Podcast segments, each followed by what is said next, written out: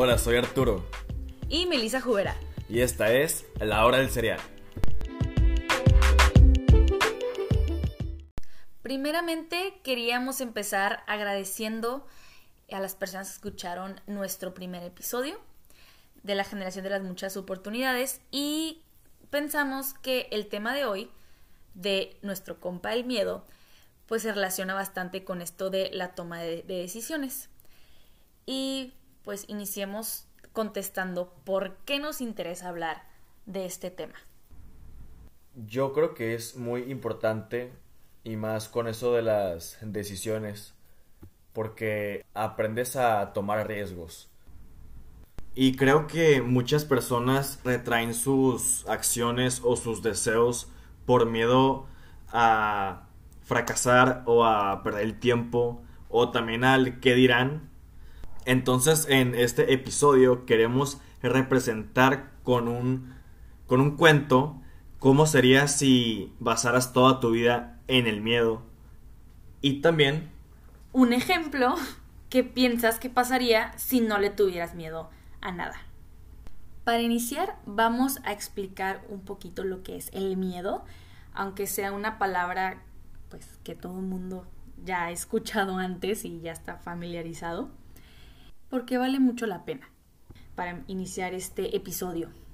Pues según un estudio de la Universidad de Texas que hablaba sobre la ansiedad de universitarios ante los exámenes de los autores Liu, Lench, Cao, Ye y Kwok, espero haber pronunciado bien sus apellidos, pues nos dicen que el miedo es una emoción que ocurre al estar frente a un peligro real o próximo y ante tal percepción sirve como activador de la evitación, es decir, para poder huir de esa situación, digamos, de peligro, ¿no?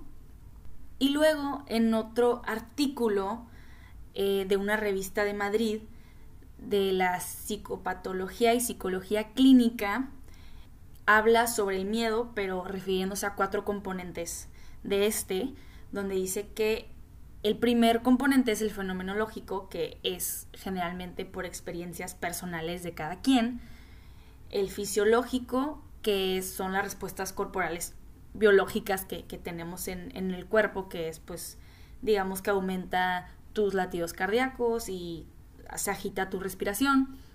El tercer componente es el cognitivo, que es cuando piensas en las consecuencias reales de esa situación o pueden ser escenarios irreales, ¿no? O sea, que tú te lo imaginas como catastrófico.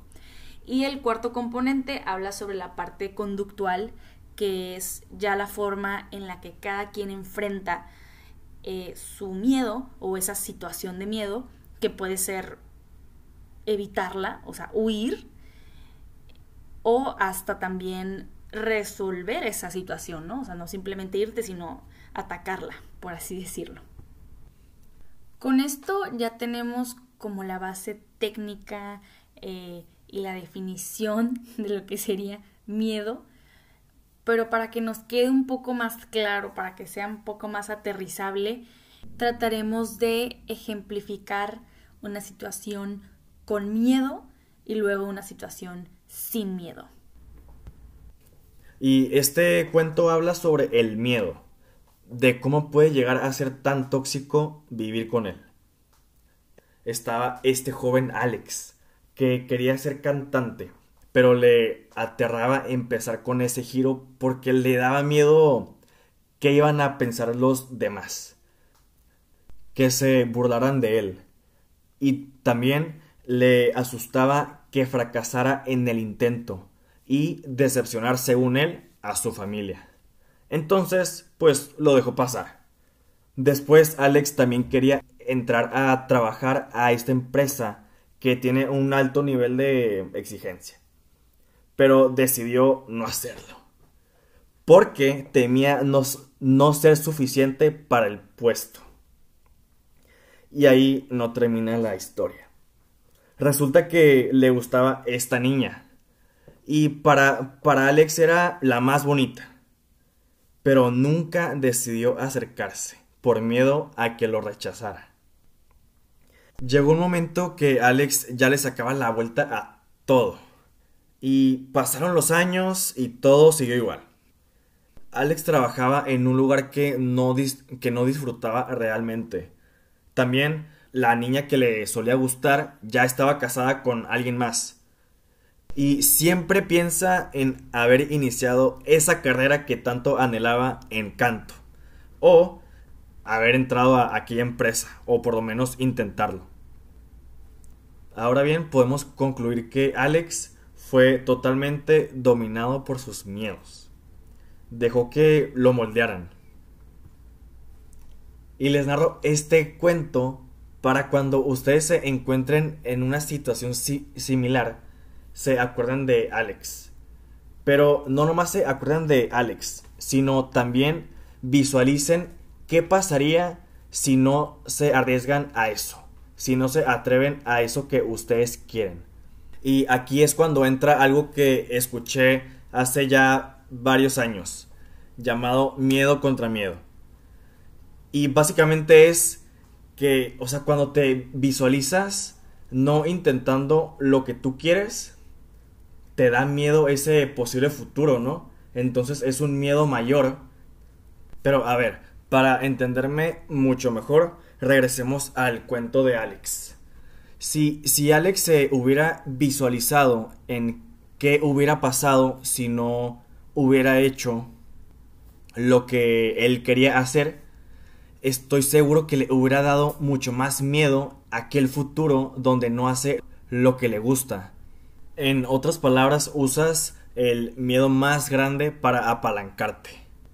Suena un poco confuso, pero cuando ya lo pones a, la práctica, ya tiene más sentido.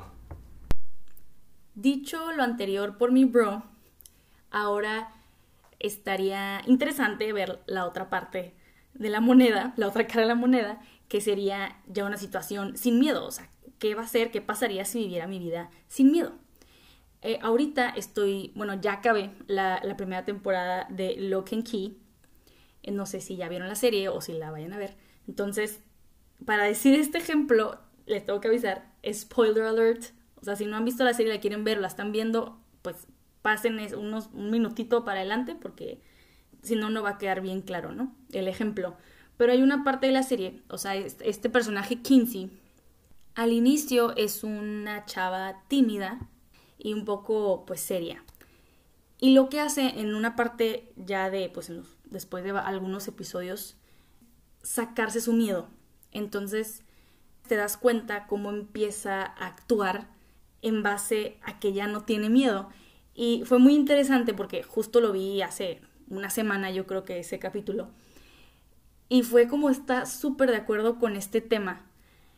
O sea, realmente no te pones a pensar qué es lo que puede pasar si no tienes miedo. O sea, y muchos piensan de que no, la vida sería más fácil, etc. Y no, o sea, al contrario, en, en, en la serie, al actuar sin pensar en las consecuencias, ni en los sentimientos de los demás, ni lo que los demás vayan a pensar de ella, lastima a muchas personas a lo, a lo largo del tiempo y en un momento dado hasta pone en peligro la vida de ella y de sus amigos. Entonces, pues esto nos habla de que, pues verdaderamente, en este caso, el miedo hubiera sido muy útil para frenarse en esos momentos donde, pues, tiene que entrar la razón y decir, pues, esto se sale de mis manos y no lo voy a poder controlar.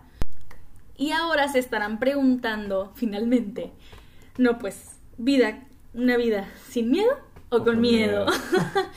y pues ni una ni otra. La verdad, yo creo que con los dos ejemplos esperamos haya quedado un poco claro que eh, ni dejar que el miedo te lleve en el sentido que ya no puedas controlarlo y pierda su función de adaptación, como vimos al inicio, de su parte técnica, pero igual no tener miedo pues te quita lo humano. Sí, pues como nuestro post que subimos ayer justamente, que como dice Nelson Mandela, no, no, no es valiente quien no tiene miedo, sino el que sabe conquistarlo. Y, y es una frase muy muy fuerte porque pues la verdad es que todos tenemos miedo y nunca vamos a dejar de tenerlo, sino La clave está en enfrentar ese miedo y pues ser mejor. Que no se vuelva el malo de la película. Ni, Ajá. o sea, en verdad es natural. Todo mundo lo tiene en cualquier cosita, de lo más pequeño a lo más gigante. Que sea tu compa el miedo, o sea, acostúmbrate a él y nomás llévate bien con él y enfréntate. Coincidimos que esta emoción provoca cierto grado de malestar. Pero ya basta de estar buscando estrategias para Basta, afrontarlo. basta. O sea, ya no te- intentes afrontar tu miedo, o sea, vas a vivir con él toda tu vida, ¿ok? ¿Verdad? Get used to it. Exacto. Solo que, que no te mate, que no te mate. En fin, muchas gracias por haber escuchado nuestro segundo episodio. Si, si les gustó, compártanlo y espero hayan aprendido, aunque sea un poquito. Con eso nos, nos quedamos conformes. Ya saben que para el próximo episodio vamos a estar dando las pistas por medio de nuestra cuenta de Instagram, Hora del Cereal. Y ya no queda nada más que decir. Así que muchas gracias y cuídense. Hasta luego. Bye.